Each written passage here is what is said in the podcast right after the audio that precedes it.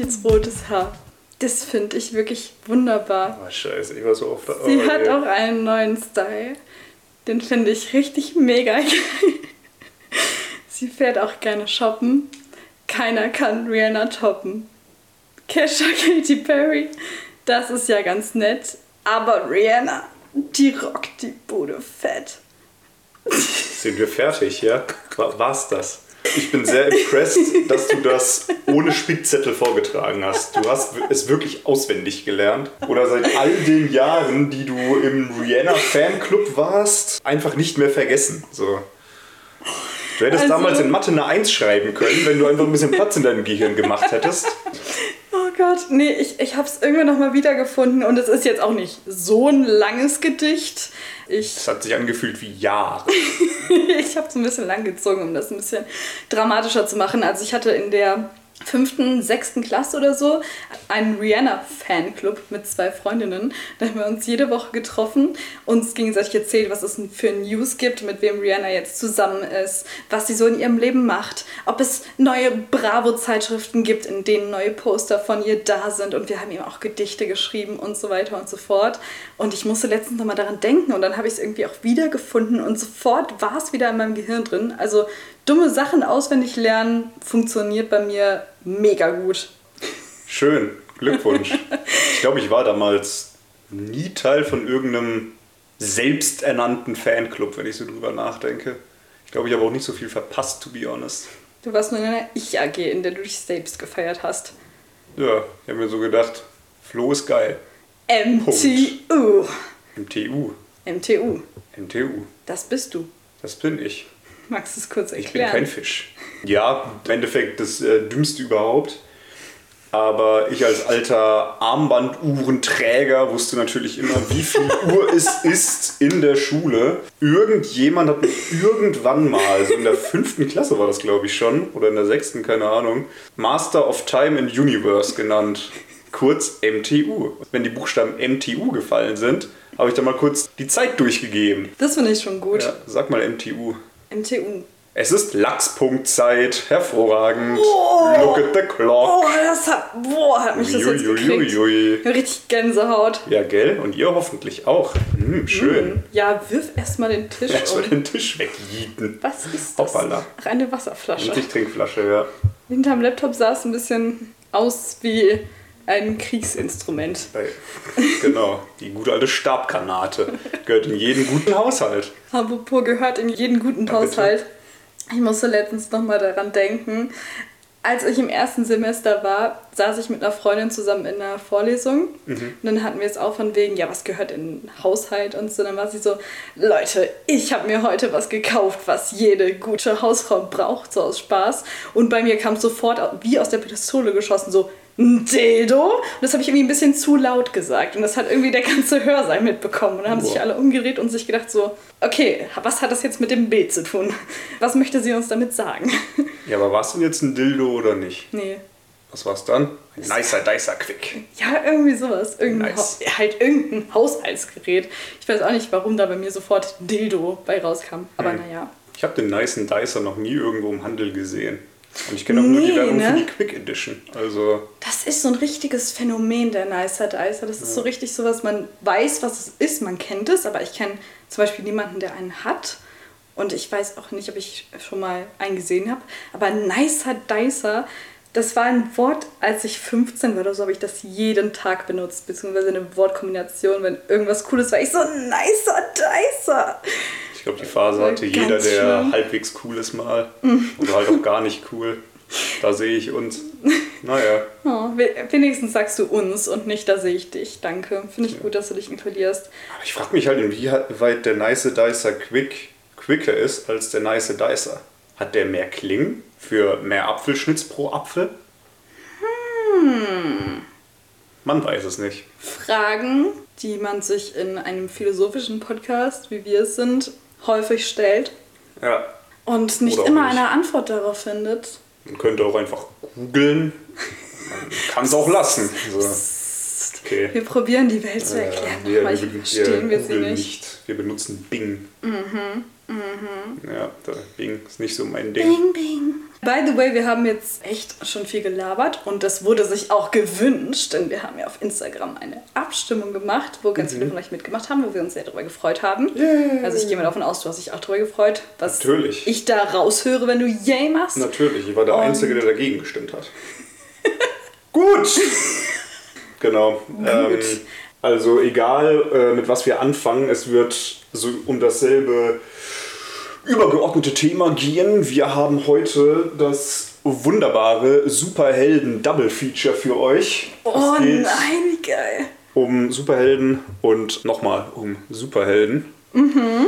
Ursprünglich ich eigentlich gedacht, dass Guardians Teil des Superhelden-Double-Features sein sollte, ah. aber dann so gedacht so, nee, Fuck you, Asus, du Scheißbär. So, ich wollte gerade sagen, der Wehrbär braucht eine eigene Folge für sich, aber. Eben. Sarik, wo bleibt Guardians 2 eigentlich? Wollte ich mal ganz kurz raushauen. Mhm, wir Sarik hört doch bestimmt drauf. zu. Also, wenn wir jetzt schon mal die ganze Zeit über Filme reden, ist, glaube ich, schon die Entscheidung getroffen, was jetzt als erstes kommt, oder? Dass wir nicht mit einem Film anfangen. Okay, wir fangen mit einem Film an. Absolut so. mit einem Film anfangen. Ja, dann geht's jetzt, geht's jetzt los mit dem, mit dem Intro, glaube ich. Ich glaube, mit dem geht's los.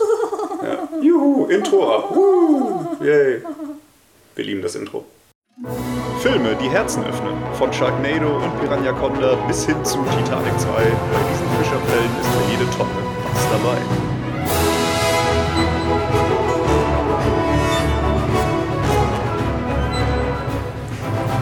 Ich hoffe, ihr habt das Intro sehr genossen. Letztens hast du mir doch ein Video äh, weitergeleitet von diesem YouTuber Mr. Beast, der mhm. irgendwie mit die meisten Abonnenten überhaupt hat. Und der hat dieselbe Musik benutzt wie wir für unser Filmintro. Mhm. Ich denke mir so, kann der das mal lassen, bitte? So. Ich meine, klar, er hat es vor uns genutzt, das ist mir doch egal. So, ja, seitdem you, wir das Mr. nutzen, Beast. haben wir so das Alleinrecht darauf. Ja, ist so. Der spielt die Musik einfach nur ab. Meine sexy Stimme ist da gar nicht drin. Na egal. Ja, wir reden jetzt heute über einen Film, Heute habe ich den bis dato ältesten Film in dieser mm. Rubrik mitgebracht. Es ist ein Film von 1967. Ach was. Also der ist schon ein paar Jährchen alt, so ein paar Tage. Es geht heute um den fantastischen Film Argo Man, der fantastische Supermann. Fantastisch ist mit PH geschrieben, das triggert mich enorm, by the way. Ich hasse das. Und ganz kurz, ich möchte nur kurz anmerken, dass ich gerade sehr traurig bin, dass wir keinen Videopodcast haben, weil ihr müsstet Flo's Mimik und seine Gesichtsausdrücke sehen. Es ist herrlich, es ist herrlich. Der Mann ist mit voller Seele dabei. Es vollem Elan. Mit vollem Elan. Irgendwann bringen wir mal ein YouTube-Special raus, nehmen yeah. das auf nebenher. Ja, Argument, der fantastische Superman. Äh, oder im Original, ich werde safe alles falsch aussprechen, weil es ein italienisch-französischer Film ist, aber I'm trying. Im Original heißt der Film, ich, ich versuch's gar nicht erst, Come Ruba, nee, Come Ruba, Rubare oder Rubore? Rubare. Genau. Come Rubare la Corona d'Inghilterra. Wie man die Krone von England klaut. Genau. Ha, Come Rubare la Corona d'Inghilterra. Ähm, genau, korrekt. Hat Gut, auch dass ich Italienisch kann. Oh. Der hat auch viele Alternativtitel, unter anderem auch der mysteriöse Paris-Vorfall. Und äh, ein anderer Titel ist Superman Diabolico, was ziemlich gut passt, weil Argument ist ein ziemliches Arschloch, aber darüber reden wir nachher. Das klingt wie drei komplett unterschiedliche Filme. Ja, der hat auch ganz, ganz viele Cover, wie alle Filme von diesem Jahr oder mhm. generell Filme, die so alt sind. Ich habe auch zwei mitgebracht, die werde ich nachher mal kurz zeigen. An der Stelle sei auch wieder gesagt, folgt uns auf Instagram, weil da werden die Cover und diverse andere Bildmaterialien auch wieder hochgeladen, nicht wahr? So, vielleicht kurz zum Inhalt. Der Inhalt klingt vielleicht etwas superheldengenerisch, aber ich werde ihn trotzdem kurz vortragen. Sir Reginald Hoover ist ein exzentrischer, reicher, kunst- und frauenliebender Playboy. Doch das ist nicht alles. Er besitzt auch psychokinetische Kräfte, die er als sein alter Ego Argo-Man zum Durchsetzen von Recht, Ordnung und vor allem seinen eigenen Bedürfnissen einsetzt. Als er hört, dass die selbsternannte Königin der Welt, Jennabel, einen Diamanten stehlen will, welcher den molekularen Zusammenhalt von Objekten zerstören kann, heftet er sich an ihre Fersen, um ihre Weltherrschaftspläne zu vereiteln. Soweit, so generisch, würde ich mal sagen. Du schlägst die Hand vor den Kopf und ich denke mir so, wieso denn eigentlich? Ich weiß es nicht. Ich kann es manchmal auch gar nicht genau sagen, warum ich alleine schon bei diesen Beschreibungen anfange zu verzweifeln, weil ich meine, ich weiß genau, was für eine Kategorie das hier ist und auch wenn die Beschreibung vielleicht harmlos klingt, weiß ich, auf was das hinauslaufen wird, sagen wir so. Und ich kann, ich stelle ich stell mir halt immer schon das maximal bescheuertste vor. Ist auch maximal bescheuert. Perfekt. Ja. Vielleicht kurz zur Entstehungsgeschichte, wie immer. So in den 60ern und 70ern gab es in Italien einen richtigen Superhelden-Hype. Mhm. Ja. Ich meine, heute haben wir schon fast eine Superhelden-Fatigue. Ja. Ich meine, bis vor, keine Ahnung, zwei Jahren oder so kamen ja allein von Marvel und DC mindestens fünf Filme pro Jahr ins Kino. Und da sind so tolle Sachen wie Guardians nicht mal mitgezählt. In Italien war das damals schon das große Ding. Da kamen dann unter anderem Filme wie Das Rote Phantom, Danger Diabolic mit K geschrieben, Flashman, Puma Man und ganz viele andere tolle Filme raus. Vielleicht machen wir sogar eine Umfrage für euch mit diesen gerade genannten Filmen. Vielleicht habt ihr ja Bock auf einen weiteren Superheldenfilm und könnt dann selber entscheiden, über wen wir reden, weil die sind alle durch die Bank weg äh, ziemlich doof. Oh, das ist Aber eine sehr gute doof. Idee. Wir haben nämlich gerade entdeckt, dass man auf Spotify auch Umfragen starten kann. Dann könnt ihr dann gerne abstimmen. Vielleicht kommen noch ein, zwei andere Fragen in dieser Folge. Es wird manchmal dann darum gehen, wie unsere Folgen aufgebaut, einge aufgebaut, eingeteilt sind und so weiter und so fort oder ob ihr irgendwelche Ideen habt. Schauen wir mal. Aber das finde ich gut. Das ja, ist eine gute Idee. Hervorragend.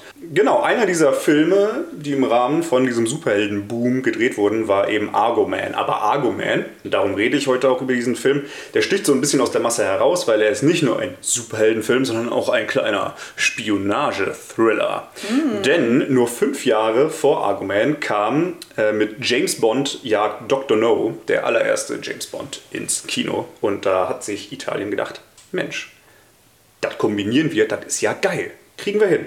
Der Regisseur ist Sergio Grieco oder so. Der Sergio, der hat ein paar Dutzend Filme gemacht, lauter italienische alte Filme, kennt keinen einzigen davon. Aber er hat auch zwei Agent 077 Filme gemacht. Die italienische Antwort auf 007.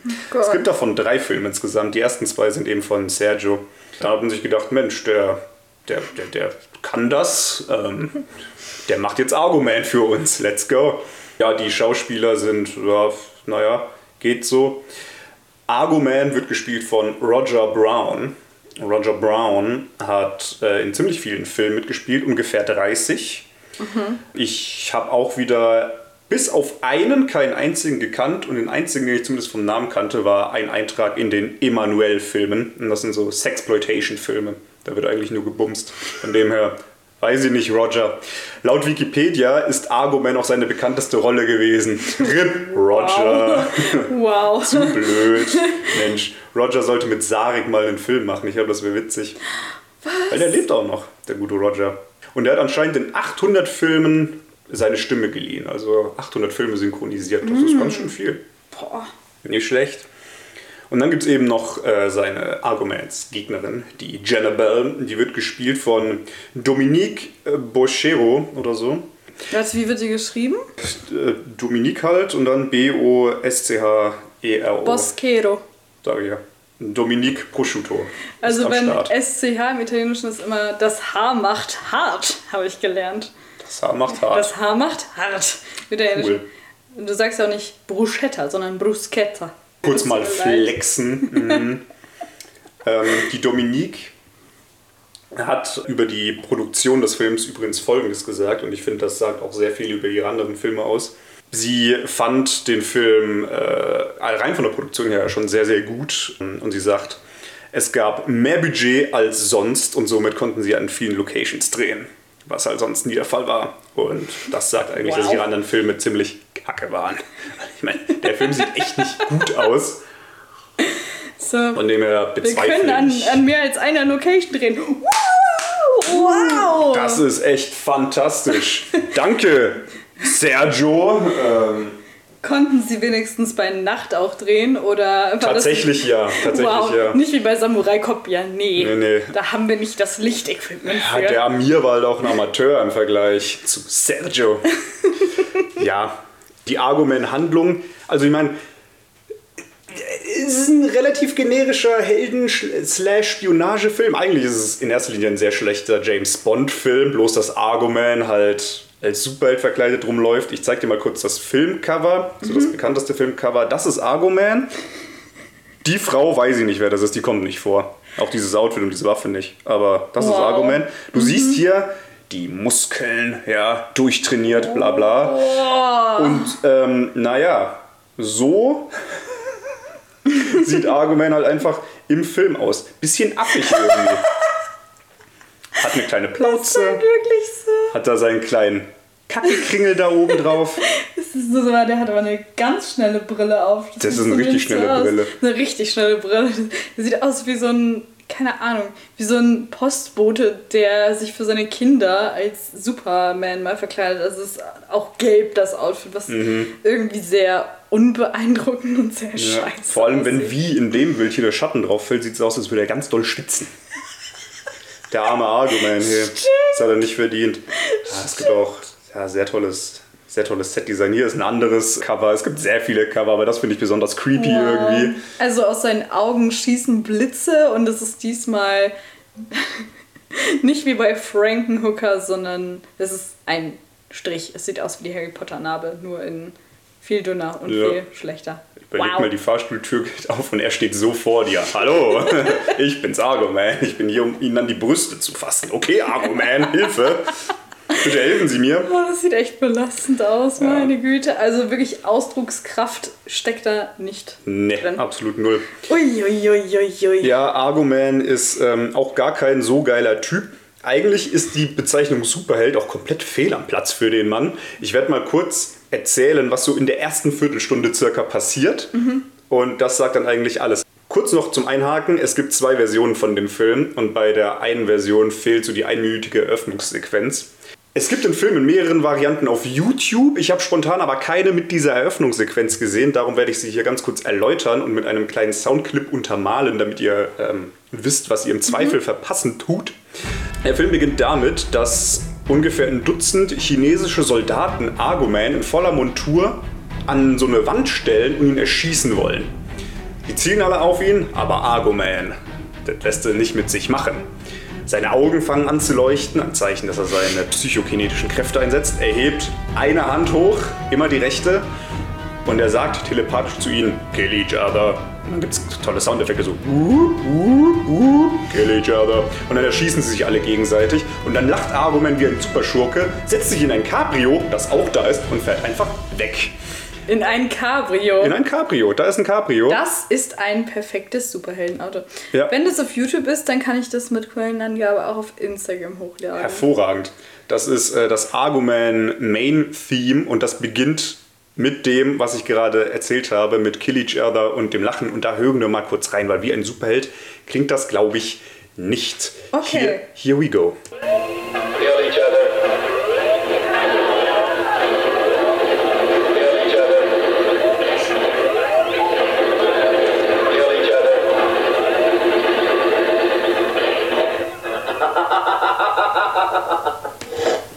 Schön Argument, schön. Schön hast du die Leute gemeuchelt. Hast du ganz toll gemacht. Das Schöne ist aber, auch wenn der Film sehr, sehr kritisch ist, was seinen Superhelden angeht, direkt nachdem er alle erschossen hat, kommt eine sehr, sehr tolle Musik. Und da wollen wir auch ganz kurz einen Abschnitt von abspielen. Der Soundtrack, der fetzt richtig. Der macht richtig gute Laune, auch wenn die Leute sich gegenseitig erschießen. Der geht einfach nur ab.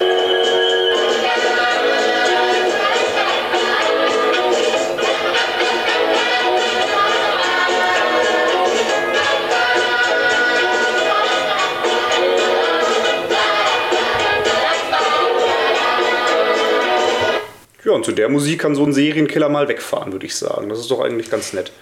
Und passend. Ja, der gute alte Arguman.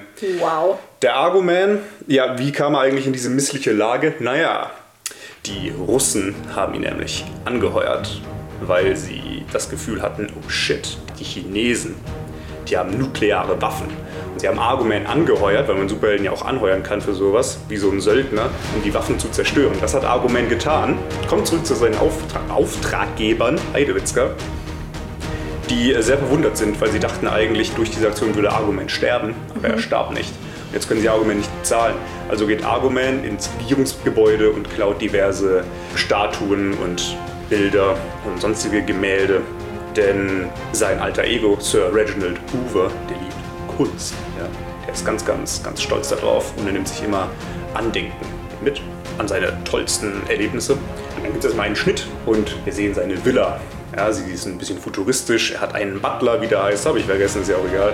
Und der Butler fragt Hoover, ja Mensch, Sir Hoover, wollen Sie dieses Gemälde nicht mal zurück in den Louvre hängen? Und natürlich redet er über dieses Kackbild, die scheiß Mona Lisa. Und Hoover sagt, naja, hm, könnte ich tun, aber ich denke, nach all dieser Zeit findet der Pöbel genauso Gefallen an dieser billigen Kopie, die ich dahin gehängt habe, wie ich an dem Original. Also von dem her, ihr ganzen Leute, die im Louvre das Bild anhimmelt, das ist eine Fälschung, Alter. Sir Reginald Hoover führt euch an der Nase herum, ihr Keks. Aber es ist ja So. schon witzig, ich weiß nicht, wer die Folge gehört hat, aber die Mona Lisa wurde ja wirklich von einem Italiener, von einem italienischen Mitarbeiter aus dem Louvre entführt.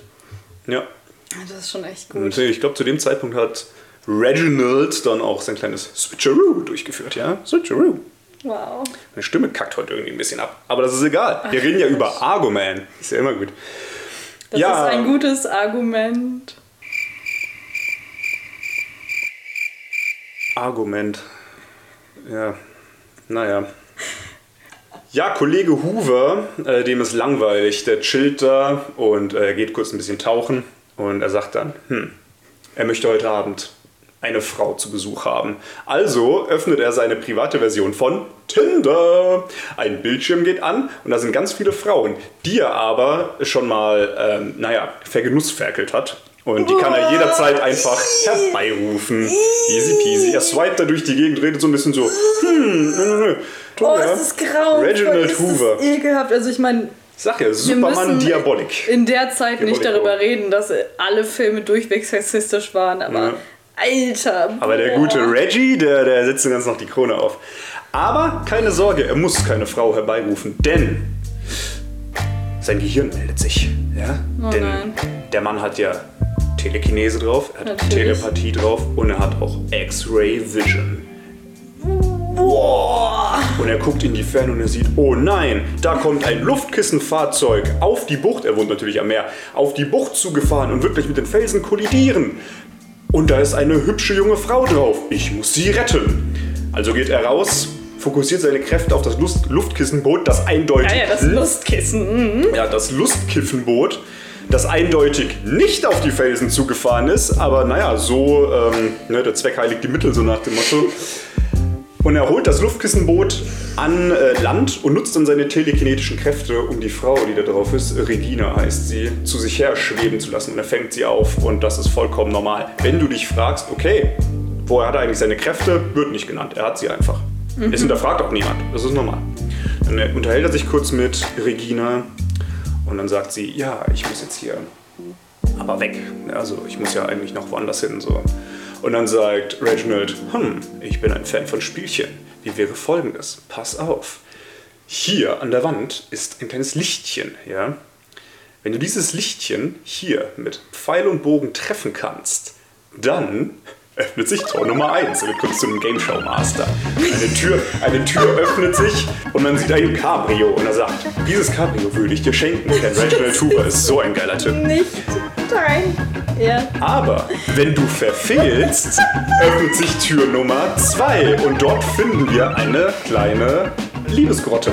Und Regina sagt, naja gut, okay, das machen wir, ne? Also zieht sie und sie schießt und sie verfehlt natürlich. Und dann sagt Reginald, na das ist ja jetzt aber doof, ne? Und sie so, naja, Wettschulden sind Ehrenschulden. Dann wird geknattert. Kurz bevor sie schießt, überlegt Hoover, ob er seine telekinetischen Kräfte einsetzen soll, weil natürlich will er sie bumsen. Naja, dann bumsen sie halt. Es wird noch besser. Dann bumsen sie halt, sind fertig und dann sagt Regina so, ich muss jetzt wirklich gehen. Und komplett unaufgefordert nimmt sie Pfeil und Bogen und schießt mitten auf das Licht drauf. Also sie hätte jederzeit auch treffen können. Aber sie Oh wollte mein Sir. Reginald Hoover unbedingt bumsen. Dann hockt sich ins Cabrio und fährt weg. Und dann kommt sein Butler und das ist mein Lieblingspart im ganzen Film. Darum ist Argument so ein geiler Typ. Denn jeder Held braucht ja auch eine Schwäche. Der Butler kommt zu Argument und sagt, aber Sir Hoover, war das so eine gute Idee? Sie wissen doch, Sex ist ihre Schwachstelle. Denn wenn Arguman Sex mit einer Frau hat, kann er sechs Stunden lang seine Kräfte nicht mehr einsetzen. Das ist seine Schwachstelle. Seine telekinetischen Kräfte kommen von seinem Sperma. Und die sechs Stunden sind wahrscheinlich so seine Regeneration Phase. Und darum kann er jetzt sechs Stunden seine Kräfte nicht mehr einsetzen. Nicht, dass es irgendwen stören würde, weil er ist halt auch übermenschlich stark, was nicht an seinem Sperma liegt. Und dann verprügelt er einfach alle Leute. Und das ist auch das einzige Mal im Film, dass er mit jemandem schläft und es hatte keinerlei Auswirkungen, aber hey, whatever. Bumsen ist Arguments Kryptonit. Superman ist neidisch. Was? Einfach schön. Ja. ist das? Ja, ja. Und das passiert alles in der ersten Viertelstunde von diesem Film. Ist doch schön. In der Zwischenzeit wird äh, Scotland Yard informiert, dass ein Verbrechen begangen wurde. Die englische Krone wurde gestohlen. Also meldet sich der, der Inspektor, der mit diesem Fall betraut wird, bei Reginald Hoover, weil äh, Reginald Hoover, der ist halt ein geiler Typ. Er sagt ihm, hey, äh, die englische Krone wurde gestohlen, bla, bla, bla, komm mal zu mir. Und äh, dann geht Hoover zu ihm und dann sagt der Scotland Yard-Typ, ja, sie wurde uns wieder zurückgebracht. Cool. Mit einem Zettel von Jennabel, die sagt so, ja, so einfach konnte ich die Krone klauen und ich werde sie wieder klauen, aber dafür geben Sie mir bitte äh, das Juwel, das auch irgendeinen komischen Namen hat, das, das war mir dann egal. Ein Juwel, das Licht so brechen kann, dass damit, wie gesagt, irgendwie molekulare Zusammenhalte gebrochen werden können. Zum Beispiel können so Münzen diebbar gemacht werden und die Polizei vermutet, dass das auch ihr Ziel ist, dass sie damit irgendwie die diverse Währungen nutzlos machen will. Ich verstehe nicht, wie das funktionieren soll. So geht sie zur Bank und lasert dann die ganzen Münzen weg. I don't know. Wird auch nie. Und why? Keine Ahnung, weil sie es kann. Sie ist die selbsternannte Königin der Welt. Und jetzt Plot-Twist. Es gibt auch ein Bild von Jennabel und Argument guckt drauf und er denkt sich, ist das nicht Regina? Oh mein Gott! Er hat seine zukünftige Erzfeindin gevögelt. Oh nein. Oh mein nein. Gott. Wow. Naja, und Jennabel hat ihn direkt beim ersten Aufeinandertreffen die Kräfte genommen und gefickt. Sowohl im einen als auch im anderen Sinne. Genau. Jennabel nutzt diesen, äh, dieses Juwel tatsächlich, um es an eine riesige Laserkanone dran zu bauen. Und mit dieser Laserkanone erschafft sie dann irgendwie Klone. Ich habe wieder direkt Sharknado vor Augen. Äh, Das ist ganz schlimm. Laserkanone, Laserklonen. Ja, das ist echt. Da Gut, dass du es ansprichst. posterior Belastungsstörung. Ähm, Jannibal klont sich ja auch ein paar Mal und einen ihrer Klone haben wir vorhin kurz in einem Bild gesehen. Und sie hat so ein Alufolien-Outfit an. Sie erinnert so ein bisschen an Evil Empress Tara Reid. Das stimmt sogar. Die hat auch einen ganz tollen radioaktiven Anzug an, beziehungsweise einen Anzug, der sie vor Radioaktivität schützt. Der ist so, sagen. der ist modisch sehr zweifelhaft. Habe ich jetzt gerade nicht auf dem Handy, aber ich suche es nachher für Instagram raus. Keine Hätte Sorge. sie einen radioaktiven Anzug an, wäre das, glaube ich, eher kontraproduktiv für ihre Mission und Ja, ihr Leben. Das, das mag sein. Gut, dass du es ansprichst mit Radioaktivität ist kontraproduktiv. Denn Sir Reginald Hoover und sein Butler, die gehen nach Paris, weil da ist äh, Jennabel womöglich. Und dann fragt der Butler, ja, aber Sir Hoover, wie wollen Sie Jennabel denn aufspüren? Paris ist groß. Und dann sagt Hoover, hahaha, keine Sorge, wir sind ja hier in einem James Bond Rip-Off, also das sagt er nicht direkt, aber naja. Und darum habe ich natürlich auch coole Gadgets neben meinen coolen Superkräften. Und dann holt er, I shit you not, es ist grandios, einen Ring hervor, macht den Ring auf und in diesem Ring ist ein Geigerzähler drin. Und du fragst dich so, was bringt mir dieser Geigerzähler jetzt? So, damit misst man doch Radioaktivität. Und das fragt der Butler eben auch. Und dann sagt Hoover, mein lieber Butlerfreund. Natürlich, als Jennabel in Disguise auf Regina gestern bei mir war und eine geraucht hat, habe ich sie natürlich meine speziellen radioaktiven Zigaretten rauchen lassen. Einfach weil. Und damals wusste er noch gar nicht, dass sie böse ist. Alter Schwede, ja, er hat sie einfach an so einem radioaktiven Stab nuckeln lassen und jetzt findet er sie mit seinem Geigerzähler weg. Grandios. Richtig geil. Ich habe gedacht, so in dem Ring kommt dann auf einmal so ein riesen Messer raus. Und also, nein, das ist ein Nö. Geigerzähler. Wow. Argument ist einfach ein geiler Typ. Das ist auch sein bestes Gadget. Er hat dann später noch eine Pistole, die aussieht wie eine Laserpistole, aber das ist eine nor- normale Pistole. Naja, aber Hauptsache radioaktive Zigaretten. Vielleicht noch ein Ding, weil ich will gar nicht so viel von dem Film insgesamt erzählen, weil der, ja, den kann man sich einfach anschauen und ist lustig. Er endet auch sehr predictable irgendwie, aber jetzt trotzdem, ja. Schaut ihn euch selber an, wie gesagt, gibt es auf YouTube. Aber ein James Bond-Film oder ein James Bond Rip-Off wäre ja nicht komplett ohne eine Todesfalle. Ja? Aber anders als James Bond wird Argument nicht an einen Tisch geschnallt und ein Laser arbeitet sich langsam an ihm hoch. Nein, es wird viel diabolischer. Jennibals Klonarmee fängt Argument legt ihm Handschellen an, verbindet ihm die Augen. Was nichts bringt, weil er X-Ray-Vision hat, aber ist ja auch egal. Und sie zeigt ihm dann, haha, ich weiß, Argument, du könntest mich jederzeit vernichten, aber, hahaha, was du nicht bemerkt hast, du bist in meine Falle getappt. Und auf einmal erhebt sich ein kreisrunder Teil des Bodens, auf dem Argument steht, und geht so leicht nach oben. Dann sagt sie, hahaha, äh, diese Plattform, auf der du stehst, ja, wenn das Gewicht eines Menschen, wie du ja einer bist, diese Plattform verlässt, dann wird ein Signal gesendet. Und zwar an ihn. Daraufhin zeigt sie auf einen Bildschirm und man sieht Arguments Girl Sidekick, also eine von seinen Tinder-Girls, die hier festgebunden ist. Du denkst dir, oh mein Gott, was nun? Ja, ja. Denn es wird ein Signal an diesen coolen Roboter gesendet hier. Und dieser Roboter wird, wenn er das Signal bekommt, mit seiner Fingerpistole, er hat wirklich eine Pistole im Finger, die Frau erschießen. Diabolisch, Jannibal, diabolisch. Und in wahrer James Bond-Villain-Manier sagt sie dann so, hahaha, ich werde dich jetzt deinem Schicksal überlassen, irgendwie so ein Kram. Geht weg. Und Argument denkt sich, hm, was mache ich nun? Oh, da drüben steht ja eine menschengroße Statue, die aussieht wie eine Kackwurst. Am besten hebe ich sie mit meiner Telekinese hoch, stelle sie auf die Plattform und dann kann ich einfach gehen. Er löst diese Todesfalle innerhalb von 10 Sekunden. Sehr, sehr schön. So viel Setup für nichts. Toll. Toll, toll, Es ist nicht mal dramatisch. Nee. Und sie ist nicht mal dabei und versucht ihn aufzuhalten oder Nö, sie geht voll einfach. die geht Ja, einfach. sie geht. Bezüglich Dramatik vielleicht noch eine Szene, die ich auch grandios finde. Argument geht in das Büro von irgendeinem äh, wichtigen Politiker und der Politiker, dum dum dum, ist Teil von Jannibals Klonarmee. Und der Politiker richtet eine Waffe auf Argument und sagt, nun wirst du sterben, Argument. Und Argument, naja, nutzt seine Telekinese und entwaffnet ihn binnen von einer Sekunde. Und der Klon, scheiße, verdammt, du wirst mich niemals kriegen, Argument. Also rennt er zum Fenster, springt aus dem Fenster. Sie sind im fünften Stock oder so. Der Mann fällt, Argument guckt aus dem Fenster, aktiviert seine Telekinese und stoppt den Fall so auf Hälfte des Sturzes und zieht den Mann mit seinen Kräften langsam wieder hoch. Doch dann wird die Tür hinter ihm aufgemacht, die Polizei kommt rein, Pol Polizei, Hände hoch! Und Argument erschrickt sich so sehr, dass er seine Kräfte nicht mehr aktiviert und der Mann fällt dann schlussendlich doch runter. Also er fällt, wird hochgezogen und fällt dann richtig. Toll, Wow. super Szene, Argument, geiler Typ. Und sowas gibt es halt am laufenden Band. Ist ein sehr lustiger Film. Die Rezeption damals war, ja, die meisten haben gesagt, so, ja, der ist sehr trashig, aber halt auch sehr lustig. Kann ich zustimmen. Schon sehr, sehr witzig. Die Produzenten des Films fanden den Film gar nicht geil. okay. Aber wie gesagt, die Dominique, die Jannibal, die fand ihn schon ziemlich geil, weil, hey, viele rumreisen. Woo. Sie meinte auch, der Film wäre seiner Zeit voraus gewesen. Heavily doubted. Glaube ich wirklich gar nicht. Geht. Ein Zitat von einem Kritiker war, was ich sehr schön finde, der Kringel auf Arguments Maske erinnert ihn an eine Kackwurst und äh, das spiegelt den Film sehr gut wider. Und ich denke, mit diesen Worten äh, beenden wir den Argument-Vortrag. Perfekt. Ich Lustiger finde, das ist ein sehr gutes Ende. Ja. Sehr gut. Der alte Kackwurst-Man. Boah, ich habe echt zwischendurch Tränen in den Augen gehabt, ne?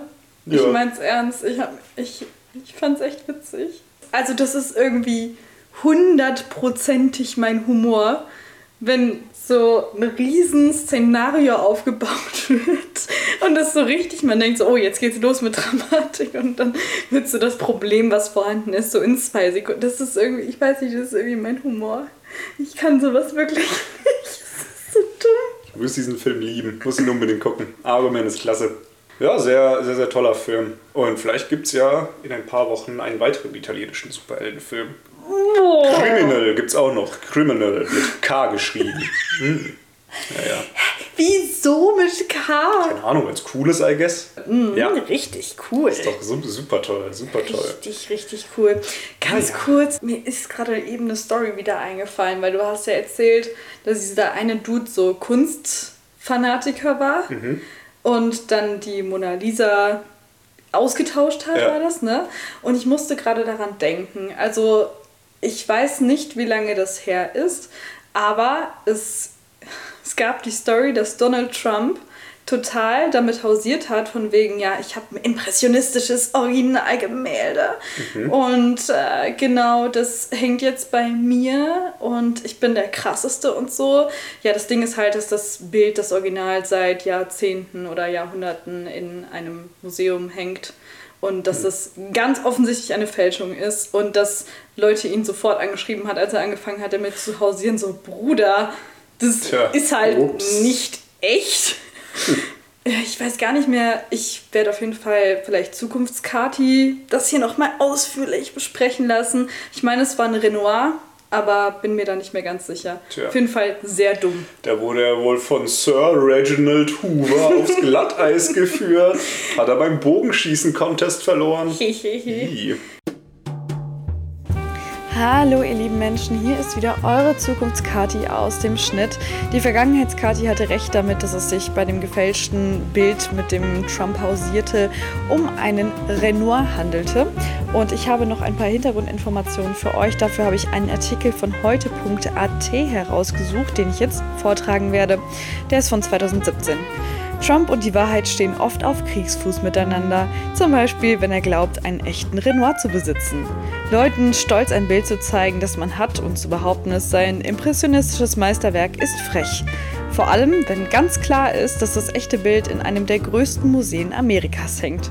Die Rede ist von Pierre-Auguste Renoirs Meisterwerk Zwei Schwestern von 1881.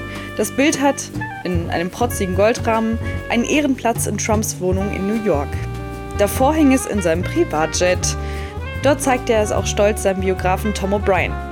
Als dieser ihn darauf hinwies, dass er, wie die meisten kunstliebenden Amerikaner, wisse, dass das echte Bild im Art Institute of Chicago hing, ignorierte Trump ihn einfach.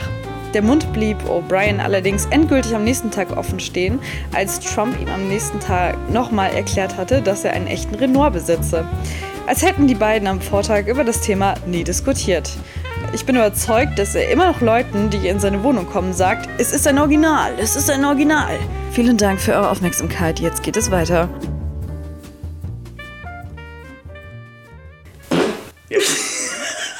Das wird sowas von nicht rausgeschnitten. oh Flo, i. Bah. Blöd, ne? So, boah. Ja, soll mal kurz lüften. Ja, ich würde sagen. Das ist Pausenzeit. Also ich würde sagen, das war ein guter Startschuss für Pablo Pilaxo. Juhu. Also lass äh, uns doch mal über Kunst reden. Wieder schauen, reingehauen. Pablo Pilaxo. Kunstgeschichten von alten Meistern und neuen Perspektiven, die zum Lächeln bringen oder fürs Leben verstören. In den letzten Folgen haben wir uns ja immer mit einer bestimmten Künstlerin oder einem bestimmten Künstler beschäftigt. Ja. Heute wird es allerdings etwas historischer.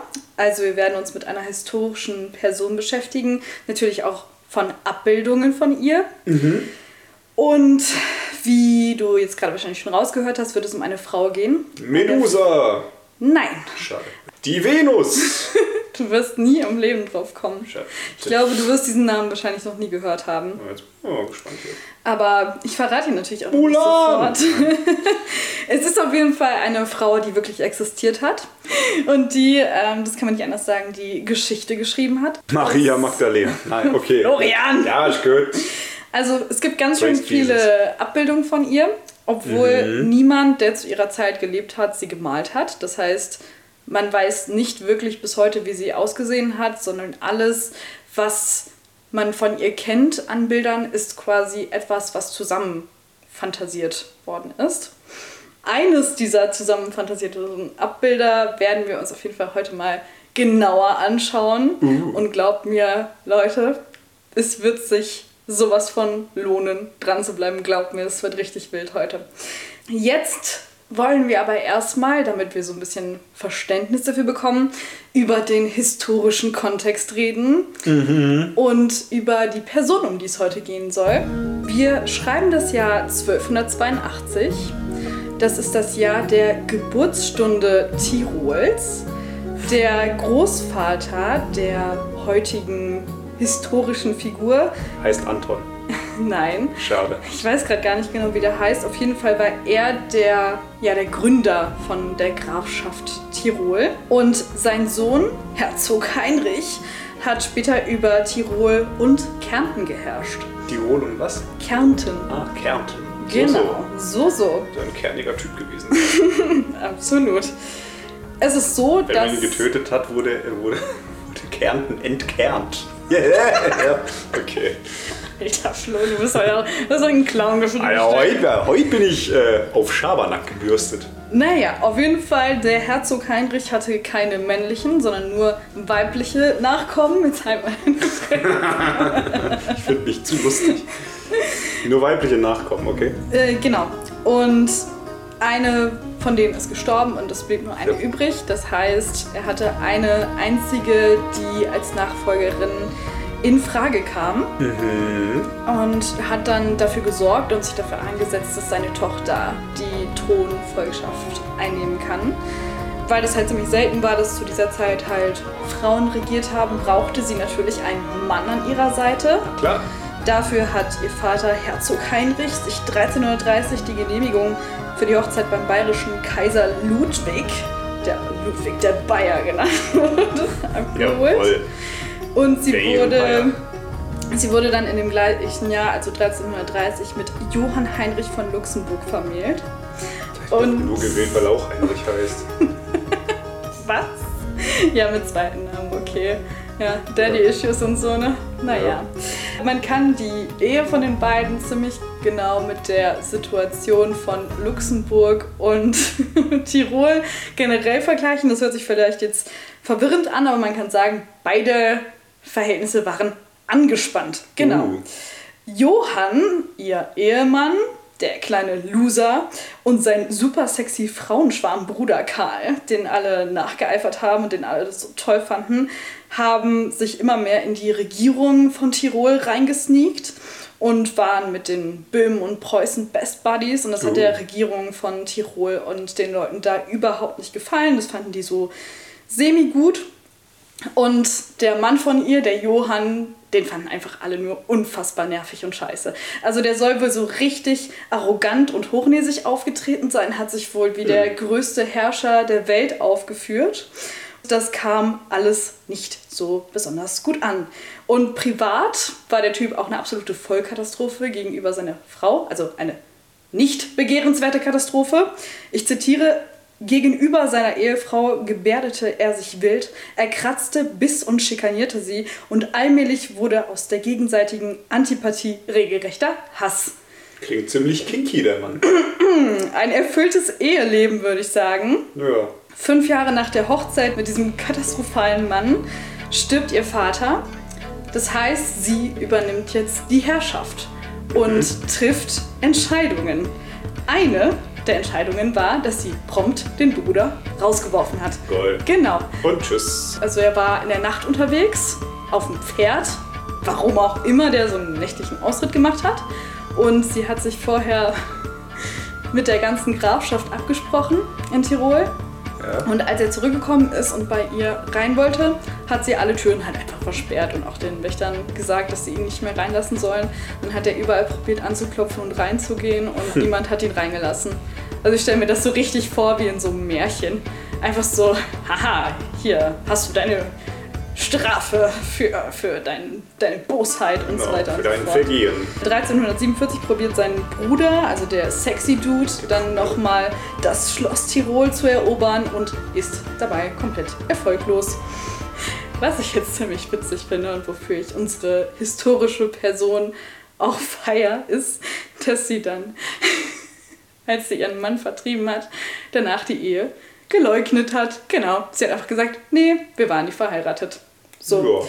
hat sich dann auch direkt Ludwig I. von Bayern-Brandenburg geschnappt. Jawohl. Und den Der geheiratet? bayerische Ludwig. Genau. Jawohl. Also wurde Tirol ein Teil Bayerns.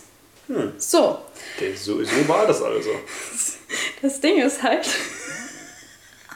Das Ding ist halt, der Papst hat das mitbekommen, dass sie nochmal geheiratet hat. Und der hat halt nicht gesagt, okay, ich akzeptiere jetzt einfach, dass du leugnest, dass du vorher verheiratet warst, sondern er hat gesagt, ja, Schwester, du warst halt schon verheiratet und das ist halt nicht normal. Du kannst halt jetzt nicht alle paar Jahre eine neue Ehe eingehen. Komm mal bitte auf dein Leben klar. Also das war jetzt kein originales Zitat, aber ungefähr so stelle ich mir vor, dass der Papst geredet hat. Wenn der wüsste, wie das heutzutage ist. Außerdem gab es vielleicht minimal so ein moralisches Bedenken, weil die beiden verwandt waren. Naja, Naja, gut. Passiert. aber, und da möchte ich jetzt eine kurze Ausschweifung machen, weil das ist ja jetzt im Mittelalter. Hallo, liebe kunstbegeisterten Menschen. Nun folgt ein kleiner Exkurs in die Welt des Inzests. Ich wünsche Ihnen sehr viel Spaß dabei. Und mir war das gar nicht so bewusst, dass das damals nicht normal war, dass man halt verwandt geheiratet hat und Kinder bekommen hat. Weil später war das ja quasi gang und gäbe, da musste man das ja Das machen. gute alte blaublütige Geschlecht muss ja, Ja, reingehalten werden. Muss Genau. noch was ganz anderes reingehalten werden. ja, genau. Wie waren die denn verwandt? Die so, ich meine, das waren ja, was waren die denn? Cousins und Cousinen? Ja, nee, noch weiter. Also ich, das stand Ja, jetzt also nicht genau irgendwie sweet zweiten, dritten Alabama. Grades verwandt oder so. Ja. Aber teilweise, also so später bei den Habsburgern oder so, wurden ja teilweise Geschwister oder Cousinen verwandt. Ich weiß nicht, ähm, kennst du diese ganzen Habsburger Porträts aus äh, Spanien? Wahrscheinlich nicht, ne? Safe nicht. Philipp II. und so, muss ich gerade dran denken. Ich zeig dir das jetzt einfach mal kurz. Sieht man da richtig schön, äh, dass, seine, dass seine Eltern Geschwister sind, oder? Sieht ja aus wie Frankenhooker. Mhm. Hier, der Inzest der Habsburger und ihre dekadenten Folgen ist hier ein Beitrag. Ja, Ugh. Was ist mit ihm los? das ist Er sieht- Philipp der Er Zweite. sieht aus wie Handsome Thaddeus. Das ist der Grauter. muss reingehalten. Garantiert. Ja, Bruder. Aber das Bild links, das kenne ich sogar. Den, das ist doch ein Meme, oder? Ich so, Ja, das ist total bekannt. Das ist total bekannt.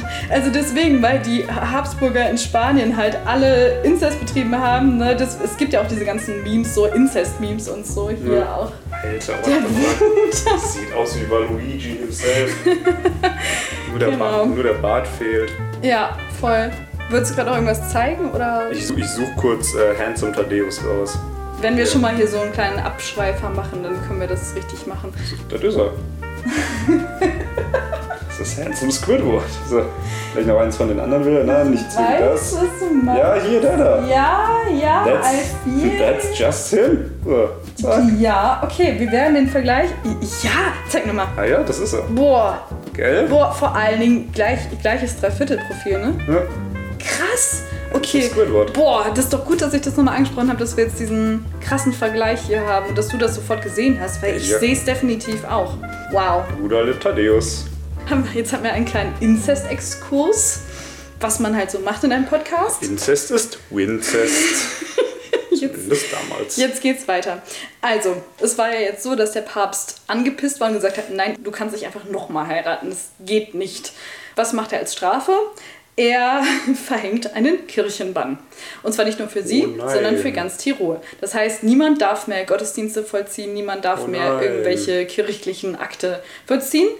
Und jetzt ist es so, dass nicht nur das natürlich schlimm für die Leute ist, im Mittelalter sind natürlich alle hochreligiös und so weiter und so fort, sondern in, in ihren Herrschaftszeiten breitet sich die Pest aus. Es gibt Naturkatastrophen, zum Ja. Beispiel Hagelschlag und so weiter. Viele Menschen sind arm und hungern und leiden. In dieser Zeit brauchen die Leute natürlich einen Sündenbock, der für alles verantwortlich ist. Oh, da haben wir ja zufällig gerade eine Herrscherin, die eine Doppelehe führt. Was für ein Skandal. Und die dazu auch noch eine Frau ist, die an der Macht ist. Hexenhammer-Power. Die ist jetzt unser Sündenbock. Wir hassen sie. Und ist dir irgendwas aufgefallen gerade? Nein, was genau? Du Um hast wen geht's denn heute?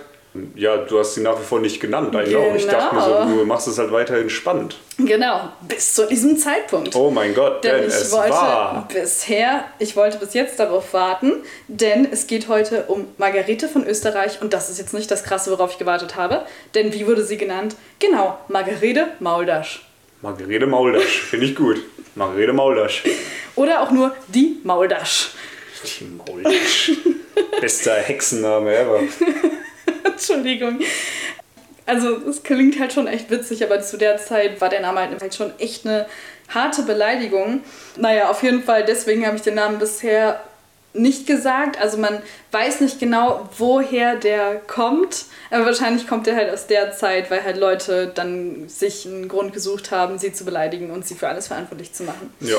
So, jetzt wird dieser Podcast zu einem True Crime Podcast. Und ich möchte, dass die.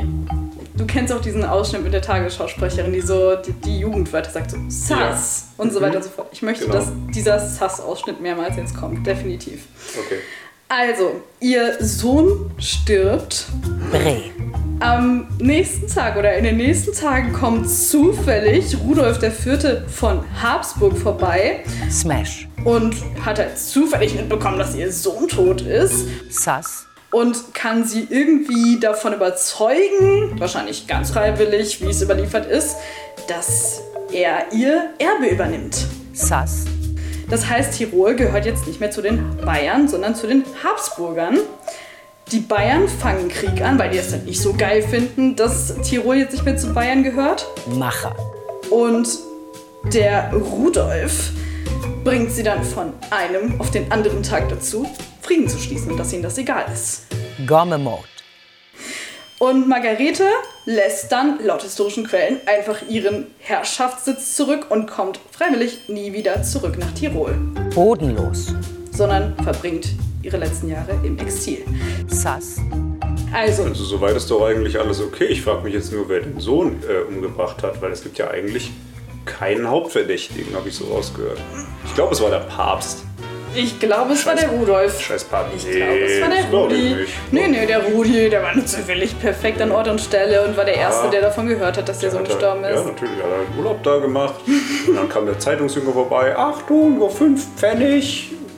Wie auch immer der Sohn hieß, ist gestorben. Oh, na, das ist ja interessant. 50 Cent. Genau. Guten Tag. Welcome to Tirol. Gott. Ähm, naja, auf jeden Fall. Das, äh, da könnte man, glaube ich, eine eigene True Crime Folge drüber machen. Äh, mir ist dieser Heinrich nicht geheuer. Als Rudolf. Der Rudolf. Hä, der Rudi. Ich wollte Rudi sagen. Ah, da hab ich also ist doch Heinrich äh, verdächtig. gesagt. Der da schon lange tot war Aus seit dem Jahren. Grabe kam er zurück hier. Die Toten wandeln unter uns. So, ja. Da ist der Mord an Halloween passiert, kann das sein? Hat er mal kurz hier. Boah, rede nicht, alter Alter. Schwede. Ich kann nicht mehr. Mein Hirn explodiert Stiefel. gleich. Ja, Ja, gut, dass ich keinen Supercrack genommen habe, ey. besser ist es. Naja, so, das waren ja jetzt ganz schön viele historische Infos. Ich habe es versucht, so kurz wie möglich zusammenzufassen, nur damit wir wissen, so wer Margarete Maudasch war. Genug historischer Kontext, jetzt kommen wir zu einem ganz kurzen kunsthistorischen Exkurs. Ich möchte heute nur zwei Bilder ansprechen, auf denen sie abgebildet ist. Eins ganz besonders. Jetzt kommen wir aber erstmal zu dem Kommen hier die Inzestbilder. Nee, die Inzestbilder haben wir jetzt durch. Kommen wir erstmal zu einer Darstellung von ihr.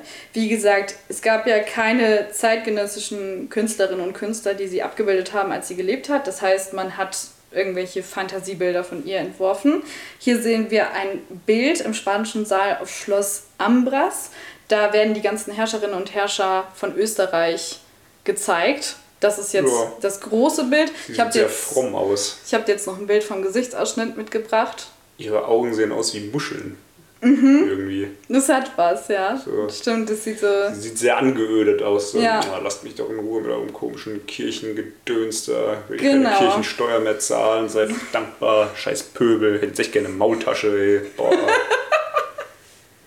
Wahrscheinlich äh, soll das genau das darstellen, dass ähm, Leute das damit assoziieren, dass sie das denkt. Wer weiß. Auf jeden Fall, das sieht ja jetzt nicht so krass ungewöhnlich aus. Ne? Das sieht halt einfach aus wie normales äh, Wandgemälde. Ja, so. ist halt eine Frau im Bilderrahmen. So, ja. Genau. Also, solche Abbildungen gibt es oft. Auf den meisten Abbildungen sieht sie halt gelangweilt aus oder so, Bruder, gar keinen Bock. Aber der Grund, warum ich überhaupt dieses Thema ansprechen wollte und der Grund, warum ich überhaupt diese ganzen Hintergrundinformationen rausgesucht habe, kommt jetzt. Denn es geht um das Bild von dem Maler Quentin Massis. Ich habe den safe falsch ausgesprochen. Und ich habe eine kleine Aufgabe für dich, Flo. Oh Gott. Du darfst jetzt malen. So. Bist du welk? ja, du hast ja in der letzten Folge erzählt, dass du mit fünf Jahren einen Malkurs gehabt, ha- gemacht hast. Das aber mit Wasserfarben. Du hast mir jetzt hier einen Kuli gegeben. Das kann ja nichts werden. Also, ich beschreibe dir jetzt einfach mal das Bild und du probierst das zu zeichnen. Das kann wirklich, Gott. also Punkt, Punkt, Komma, Strich, Gesicht, ne? Das muss nicht Ja, krass ich sein, wollte gerade ne? sagen, mehr kriege ich auch nicht hin. Also, das ist ein Bild, ein Porträt. Okay. Man sieht eine, Bilderrahmen. sehr gut, man sieht eine ältere Frau. Es ist ein Bruststück, das heißt, man sieht ja, das nennt man in der Kunstgeschichte so. Das heißt, sie ist bis zur Taille abgeschnitten. Das heißt, die Taille ist hier ganz Ah. unten. Es ist Oh. ein Dreiviertel-Profil, das heißt, ihr Kopf ist für uns ausgesehen so leicht nach rechts geneigt. Ja, cool. Ja, ja, easy. Ne? So. Also eine ältere Frau, man sieht halt noch so die, die Brüste, die sind noch auf dem Bild mit drauf. Sie hält auch eine Blume in der Hand, aber das musst du jetzt nicht malen. Ich wollte nur einfach mal so den Vergleich haben, wie du dir eine ältere Frau vorstellst oder wie du dir Margarete Mauldasch vorstellst und dann den Vergleich ziehen zu dem, wie Quentin Massis sie sich vorgestellt hat. Der Bilderrahmen ist viel zu groß. Ich dachte, da passiert halt noch mehr. Ne? Aber egal. Sie guckt halt so verschmitzt Das durch. ist so süß. Das sieht ganz doll süß aus. Das ist ein fucking riesiger Bilderrahmen. Ah, ja? Cute. Aber das können wir, das können wir auch hochladen. Das ist so schön ja, auf jeden geworden. Fall. Sonst macht die ganze Challenge ja auch gar keinen Sinn hier. Das ist wirklich sehr schön. Du hast aus deinem Zeichenkurs mit fünf Jahren doch was mitgenommen. Oh ja, die Brüste. Sehr gut. Sonne! Also du hast jetzt äh, ja, eine, eine nette Frau gemalt mit so krausen Haaren und ja, die sieht ganz süß aus und die guckt eine Blume an. Das ist eine ganz hübsche Frau. So, also wenn wir das jetzt noch mal ein bisschen nicht verschönern, das ist perfekt ein Bild. Aber wenn wir das jetzt mal uns also. als Gemälde vorstellen und so, wäre das halt eine normal aussehende schöne Frau. Also das, was wir ja eben eigentlich auch gesehen haben Ja. in dem Bild. Jetzt zeige ich dir das Bild von Quentin Massis. What the fuck, Alter. Die, also da waren nicht nur die Eltern Geschwister, da war. Der Hund war auch verwandt. Was ist mit ihrem Kopf los? Sie sieht aus wie. Ihr Kopf erinnert mich enorm an den Kopf von der Madame Gasket aus dem Film Robots. Ach, Die hat so einen echt? halben Vulkan auf dem Kopf, ja. Ah!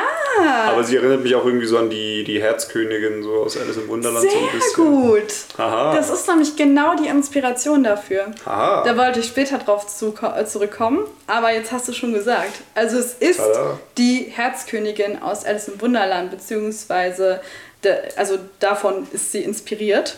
Ja. Und es ist halt so, wir haben ja eben schon gehört, dass sie halt diesen abfälligen Namen Margarete Maudasch bekommen hat. Und eigentlich war das ja eine Beleidigung, aber im Laufe der Jahrhunderte hat man das halt wirklich so interpretiert und so verstanden, dass sie halt wirklich eine Mauldasch hatte. Also Ja. so einen riesigen Mund mit ganz, ganz großen, heruntergezogenen Lippen und so ein ganz entstelltes Gesicht hat. Und das ergibt eigentlich überhaupt keinen Sinn. Sie wurde halt zu ihrer, zu, sie wurde ja zu ihrer Zeit nicht gemalt, aber sie wurde beschrieben und sie wurde eigentlich als total attraktive Frau beschrieben. Aber da sieht man mal. Teletubby dazu gemalt. Weil ich der Sonne noch ein Gesicht gegeben habe. Da sieht man mal, was, was so ein Name machen kann, ne? wenn man so einen Beinamen bekommt, dass man dann Ja, halt so gemalt wird. Genau, und sie hat ja hier diese Rose in der Hand, Alter, die sie genau. sieht aus wie, wie einer der Oger von der Gummibärenbande. Stimmt, du hast voll recht. Sie hat ja diese ruft mich. Okay. Rose, diese ganz, ganz kleine Rose in der Ja. Hand, die genau zwischen ihren Brüsten ist. Und die Rose stand zu der Zeit halt dafür nach dem Motto, ich bin gerade frei, ich bin Single und ich suche jemanden, ähm, der mich liebt, der mich heiratet und so weiter und so fort. Und die Kleidung, die sie da trägt, ist eine, ja, es ist Kleidung, die zu der Zeit, in der sie gelebt hat, total altmodisch war. Also da- es, ist, es sind halt so viele satirische Aspekte und ich fand es so spannend, das Thema Satire und Kunst Und natürlich können wir Quentin Massis heute nicht mehr genau fragen, so, so wie hast du das gemeint und so weiter und so fort. Aber ich glaube, er hat sich halt sehr viel mit ihrem Lebenslauf, mit ihrer Geschichte befasst und wie Leute sie gesehen haben und hat probiert, das halt total überspitzt darzustellen. Ja, Da hat sich einen kleinen Jux erlaubt. Genau. Der auch so den Kackekringel von Argoman am Kopf. Stimmt. Boah, wie perfekt das wieder zusammenpasst heute, ne? Genau. Und es ist so, dass er mit diesen grotesken Abbildern und so nicht alleine ist. Zu der Zeit war das total modern, dass man sich halt mit, mit so gro grotesken, bizarrem beschäftigt hat. Ja. So wie auch unser guter alter Spiegelschrift-Flex-Typ Leonardo da Vinci. Der hat nämlich auch solche Figuren gemalt oder halt Gesichter, die besonders ja, skurril aussehen. Ja. Hier ist ein Beispiel, das gleich auch hoch. Und jetzt kommt ein weiteres Beispiel, wo man dann sieht, okay, da ist wirklich dezente Inspiration hergenommen worden. Also das ist jetzt äh, das Bild, von dem halt wahrscheinlich das von Quentin Massis inspiriert ist. Also höchstwahrscheinlich. Es Könnte sieht man- sehr, sehr, sehr, sehr ähnlich so aus. Bei diesen Kopfauswüchsen. Genau. Ja, das wird auch hochgeladen. Aber finde ich, also, ne, man, finde ich spannend, dass man sich zu der Zeit so mit Satire in der Kunst beschäftigt hat. Es gibt dann auch später ja, Bücher, zum Beispiel das von ähm, Leon Feuchtwanger, die hässliche Herzogin Margarete Maultasch, wo halt ihr Lebenslauf total verzerrt dargestellt wird und sie so als die schlimme, böse, von innen und von außen hässliche Herrscherin dargestellt wird. Hier ist auch das Titelbild. Ja, Das sieht gut. auch also, ziemlich es verzerrt ist, aus. Äh, ja, ein bisschen verklatscht. Und wie du eben schon perfekt erkannt hast, das habe ich natürlich auch mitgebracht, sind hier die Bilder von Alice in Wonderland. Also ich habe hier zwei Beispiele mitgebracht, wo man, finde ich, schon ganz gut sieht, dass das wirklich davon inspiriert ist. Auch diese Kopfbedeckung ist ja, Ja. schon sehr, sehr ähnlich. Ziemlich, ziemlich eindeutig. Und der Abstand zwischen, zwischen dem Mund und der Nase und generell die Gesichtszüge. Also richtig krass, hätte ich ehrlich gesagt nicht gedacht, dass du das sofort ähm, auch siehst. Tja, Und ja, gebildet oder so. genau. Und ich, ich habe das Bild, ich kenne das Bild schon seit Jahren. Ich weiß nicht, hast du das schon mal vorher gesehen? Nö. Ah, cool. Weil, Ah, cool. So. nein, ich finde es gut. Ich finde es gut, dass du es vorher noch nicht gesehen hast, weil dann, äh, dann war der Überraschungseffekt eben noch größer. Ja, Surprise. Weil es ist ein ziemlich bekanntes Bild, aber ich habe mich zum Beispiel in meinem Kunststudium auch nie damit beschäftigt und fand das jetzt ganz cool, dann mal Ja. so zu verstehen, was die Hintergründe davon sind, wer diese Frau war, die abgebildet war und wie man in der Kunst Satire eingesetzt hat und probiert hat, Dinge überspitzt darzustellen. Finde ich ein super spannendes Thema. Vielleicht, das passt auch, finde ich, ganz gut in den Podcast hier rein. Ja, vielleicht gibt es ja mal ein Satire-Best-of oder Ja, sehr gerne. Bin ich auf jeden Fall dabei. so. Ja, also ich meine, das Leben von der Frau war ja schon ziemlich interessant. Mhm. Die hat sie ja mit ziemlich vielen Leuten angelegt. Das stimmt. Und dann zu sehen, wie sie da mit so einem riesigen Hodensack auf dem Kopf gemalt wird, war schon sehr Mhm. crazy. Ich finde es nur ein bisschen schade, dass es kein einziges Bild von ihr gibt, wie sie eine Maultasche isst oder so. Also ich meine, so, die Vorlage ist genau da. So, sie ist vor dir. Come on. Flo, Mal das. soll ja. ich das machen? Das ja, also ich werde es nicht tun. So, Also guck dir das ich, an. ich zeichne und male sehr, sehr gerne. Ich kann es probieren. Ja, wäre doch super. Dann können wir nämlich zwei Bilder hochladen. Einmal meine Margarete und mein Teletubby. Das ist Po, by the way. Und ähm, sieht echt scheiße aus, der Boy. Und nebendran deine Maultaschen-Margarete. Oh. Ja gut, ich, ich werde es mal probieren. Vielleicht nehme ich genau das Bild als Vorlage und äh, statt einer Rose male ich eine Maultasche in die Hand oder Ja, so. klingt doch super. Finde ich gut. Jetzt hast du ein schönes Bild gemalt Ja, das ist wunderschön. und jetzt, Jetzt wird mit einer. Lachs- und Sachgeschichte geprahlt. Yeah. Oder so, keine ja, so in der. Art. Lachs und Sachgeschichten. Spannende News und unglaubliche Stories. Recherchiert und präsentiert von dem besten journalistischen Duo der Welt. Katharina Krapp und Florian Silberzahn. Ähm, ja, ist eine schöne Geschichte natürlich. Es geht wie schon angekündigt, um einen Superhelden. Boah. So, einen Real-Life-Superhelden. Oh ja. Bist du, Kati, mit der Geschichte von Kick-Ass vertraut? Den Comics slash den zwei Filmen. Semi-gut. Tendenziell nein. Okay, also in Kick-Ass äh, geht es um einen Jugendlichen, der ist ein ziemlicher Nerd, so der, der klassische Struwwelkopf, äh, Brille, dürr, abgemagert, bla bla. Er ist natürlich Comic-Nerd, bla bla. Eines Tages entschließt er sich, hm, ich könnte ja auch zu einem Superhelden werden. So, ich habe keine Superkräfte, aber Batman hat ja auch keine, let's go. Also schnappt er sich ein ziemlich affiges Outfit, nimmt zwei Stahlrohre, umwickelt die mit Tape, das sind seine Schlagstöcke und so geht er dann auf Patrouille. So beginnt Kick-Ass.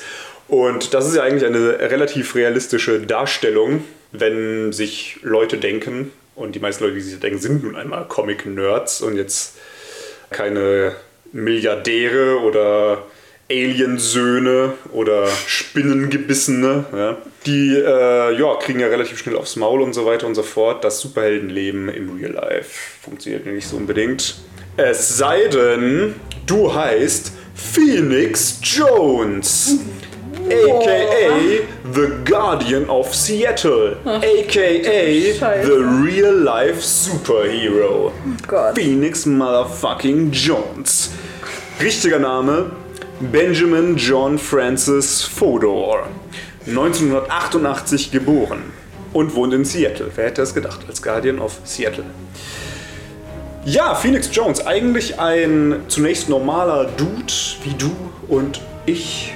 Er hat eine, äh, eine Familie, er hat eine Frau, er hat Kinder. Und eines Tages, so um 2010, 2011 rum, hat er zwei Vorfälle miterlebt.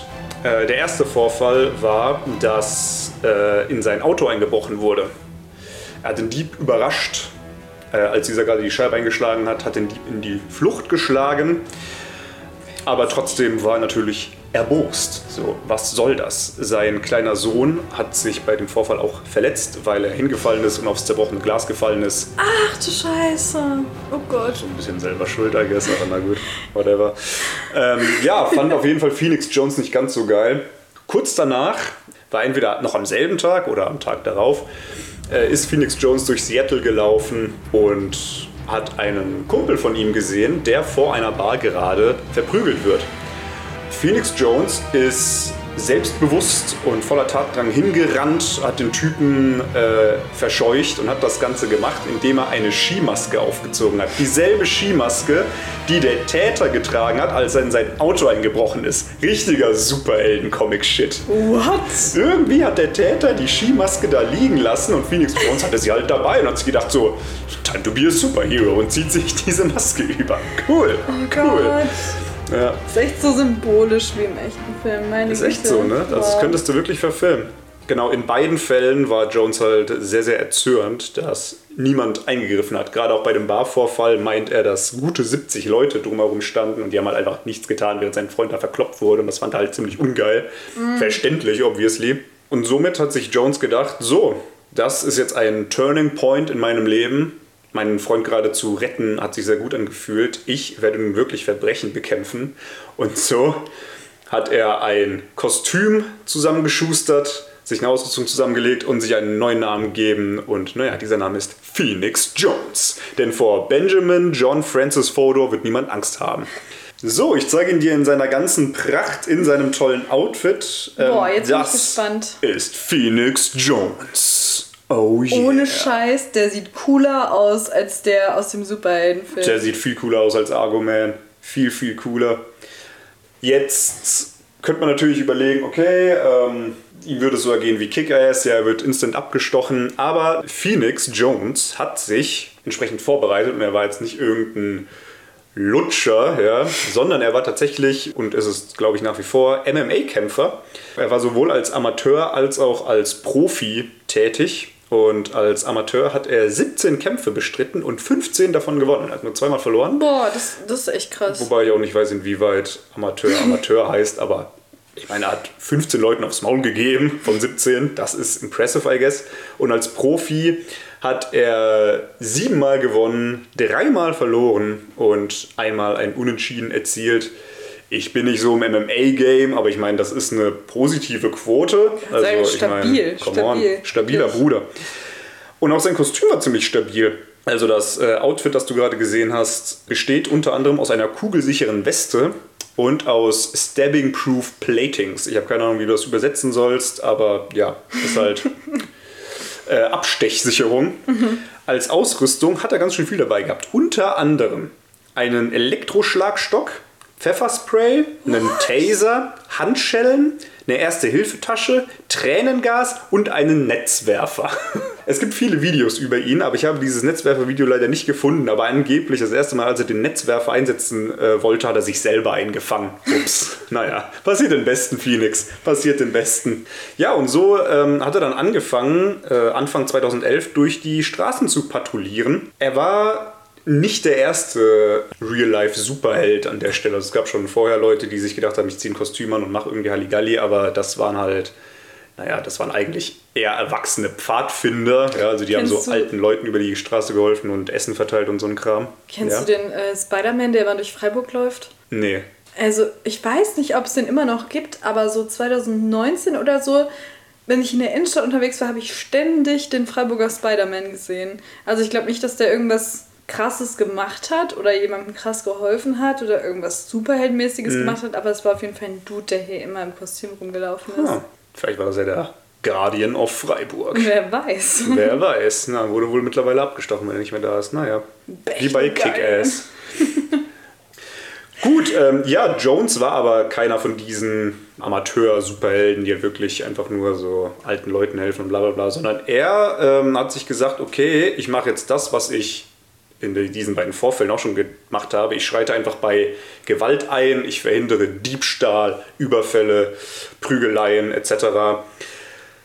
Er wurde mal in einem Interview gefragt, weil er auch Drogendeals unterbrochen hat. Er wurde gefragt, würdest du Leute wegen Cannabis verknacken? Und seine Antwort war, naja, also für ihn hat sowas halt eine eher niedrige Prio.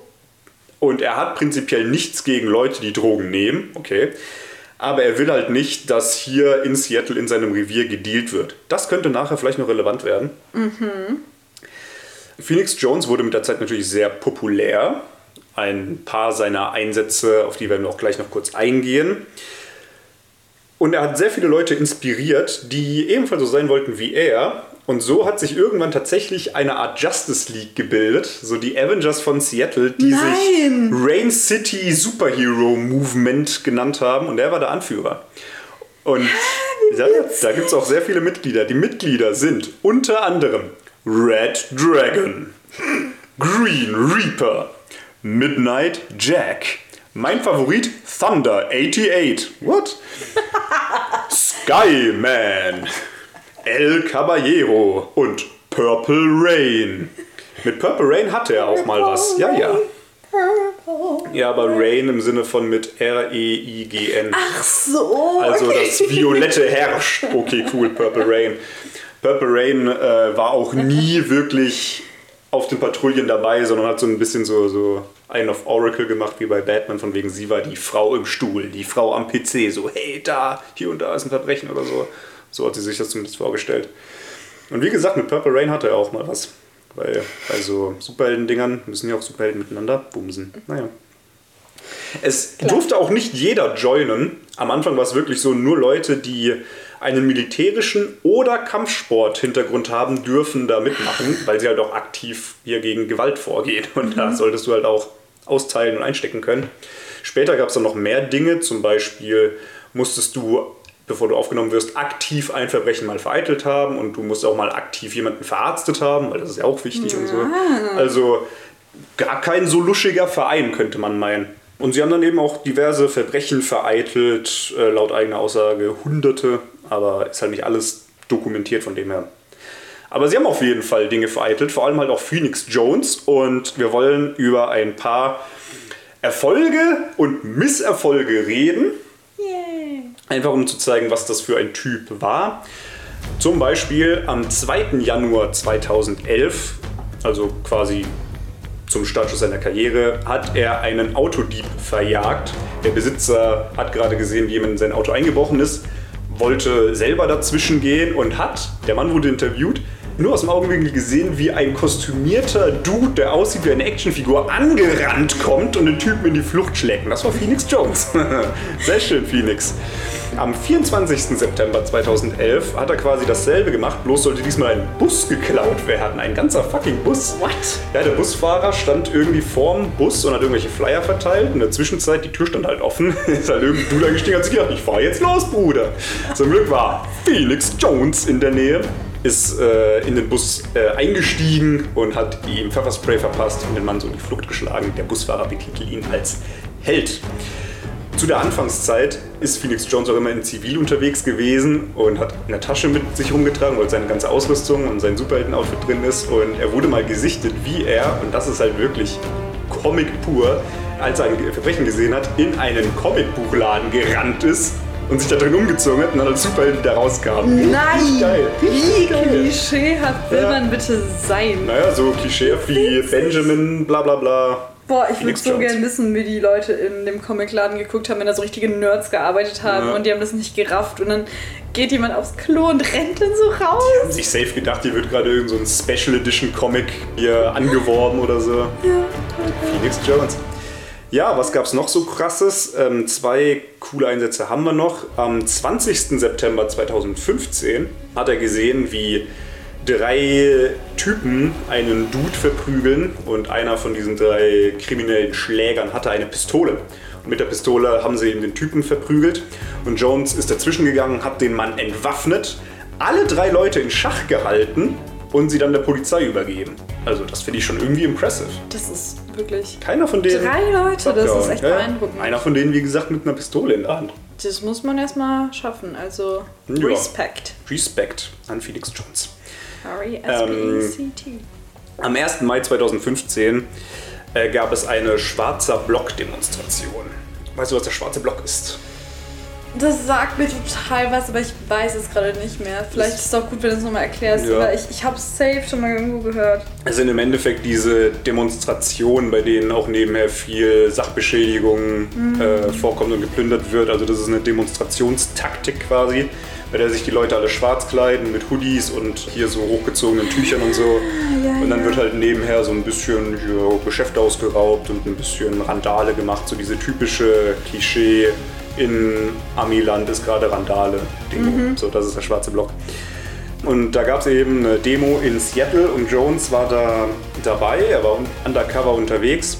Und er meint gehört zu haben, wie geplant wurde, dass das Gerichtsgebäude von Seattle gesprengt werden sollte. Und der Jones hat daraufhin die Polizei gerufen, wurde aber nicht ernst genommen.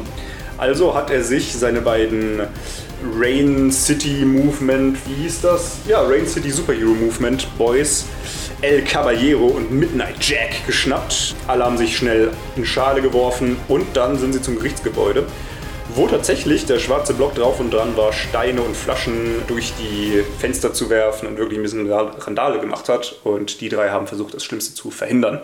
Und ähm, naja, das Gebäude wurde nicht weggesprengt. Also ich glaube, sie haben es ganz gut gemacht, I guess.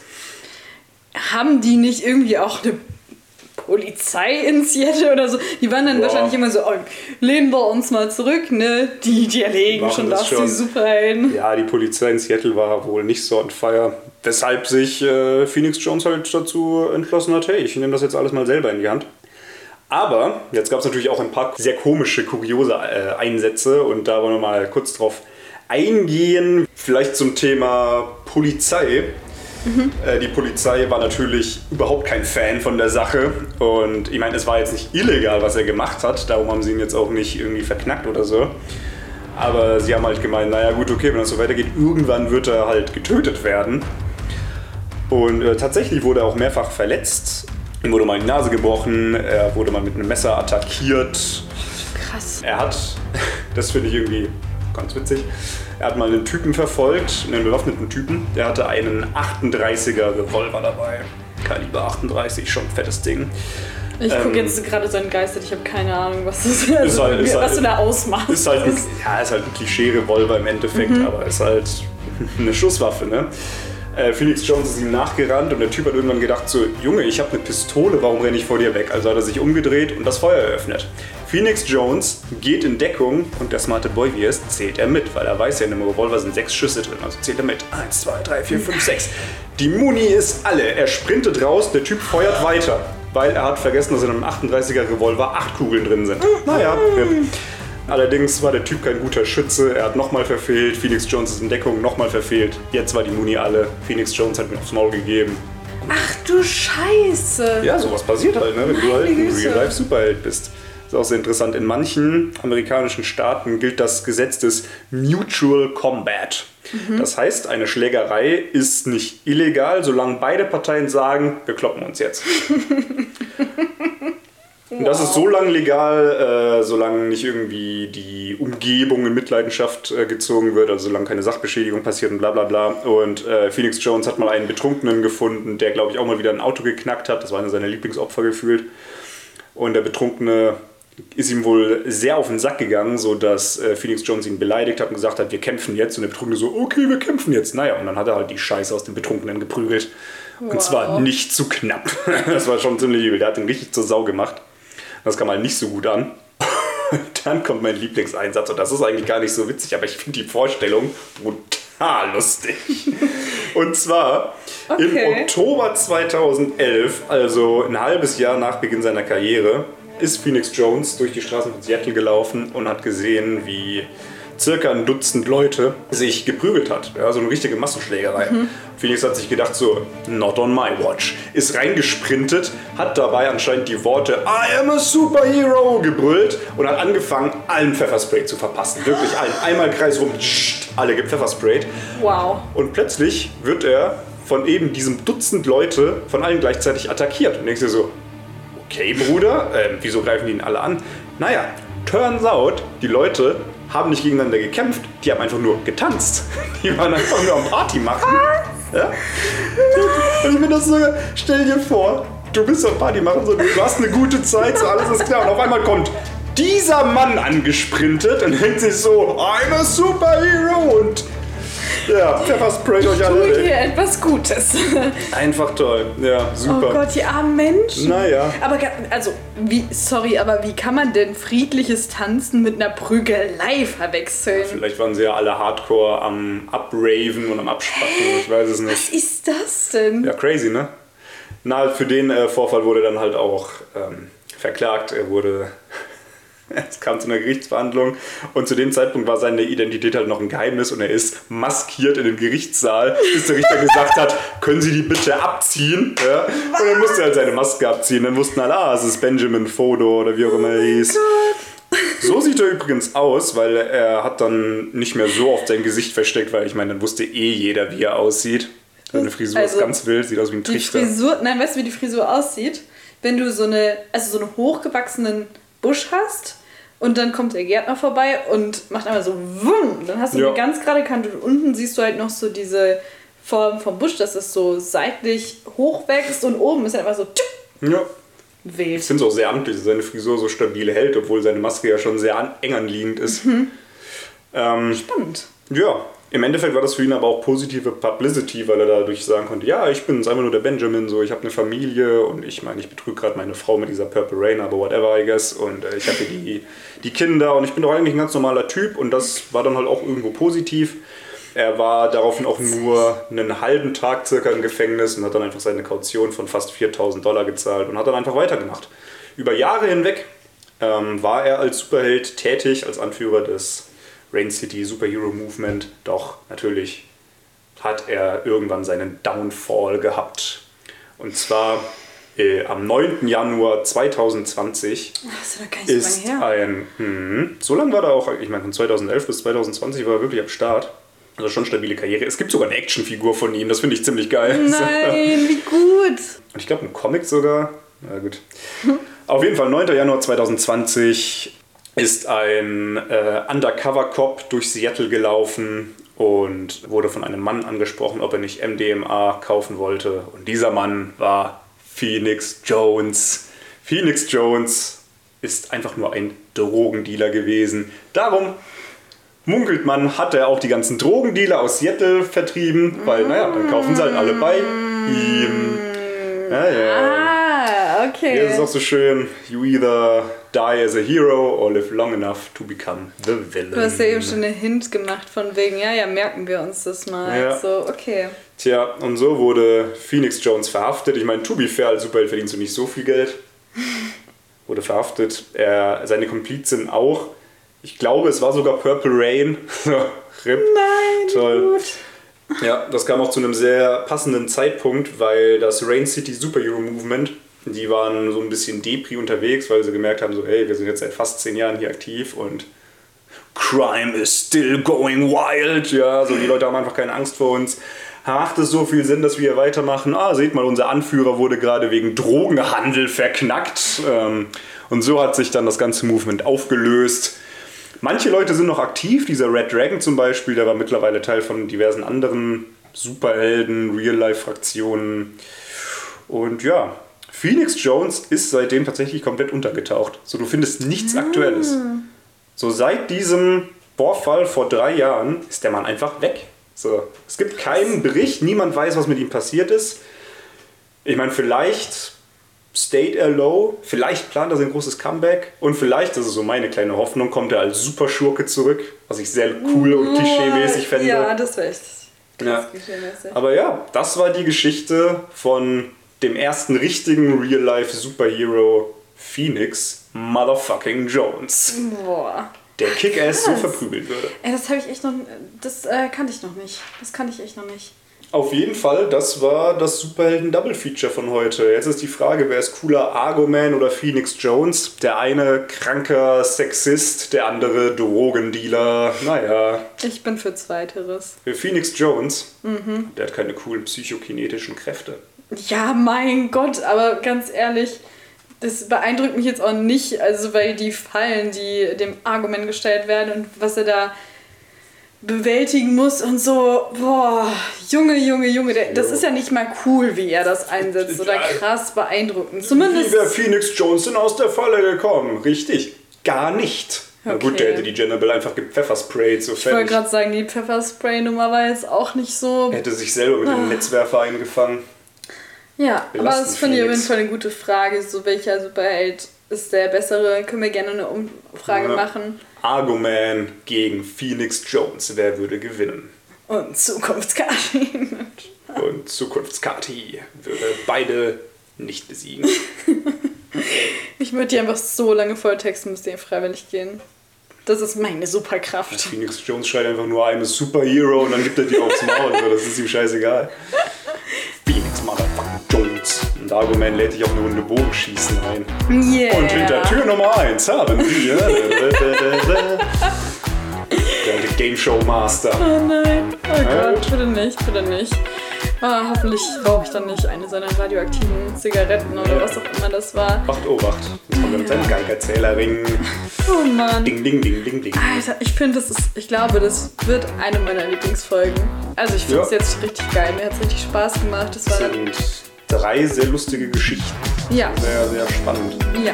Und sogar Handsome Squidward ist Teil des Ganzen. Das hätte ich nicht gedacht, dass wir Thaddeus hier mal so organisch reinbringen können. Ich habe echt zwischendurch gedacht, soll ich diesen Ausschweifer noch machen oder lieber nicht? Aber jetzt Ja. bin ich gerade sehr froh darüber, dass wir zwischendurch nochmal über Inzest in Königshäusern geredet haben. Der alte Inzest. Vielleicht hat Argument seine Superkräfte ja auch durch Inzest bekommen. Wer weiß. Werden wir wahrscheinlich niemals herausfinden. Naja, so, kommen wir langsam mal zum Ende. Langsam, aber sicher. Oh, danke, dass ihr euch das komplett gegeben habt bis hierher. Ich hoffe, ihr hattet genauso viel Spaß wie wir. Lasst uns ein Follow auf Spotify und auf Instagram da, wenn ihr das noch nicht gemacht habt. Wir freuen uns über jeden einzelnen. Der der Lachs.community beitritt. Genau. Soll ich einfach so weiterreden? Also, es hat sehr viel Spaß gemacht. Ich habe nicht mal Ja oder Nein gesagt. uns. Gebt uns fünf Sterne. Genießt die Zeit, die ihr mit uns gemeinsam verbringt. Und übt Bogenschießen und weiß nie, wann Argument auftaucht. Ich hoffe, wir konnten eure Muscheln akustisch massieren. Ja, bestimmt. Es reicht, die Gehirne dampfen, wir sind dann mal weg. Und freuen uns auf die nächste Woche. Wir sind weg und essen ein bisschen Speck. Nur Kati nicht, denn sie ist ein Keck. Check.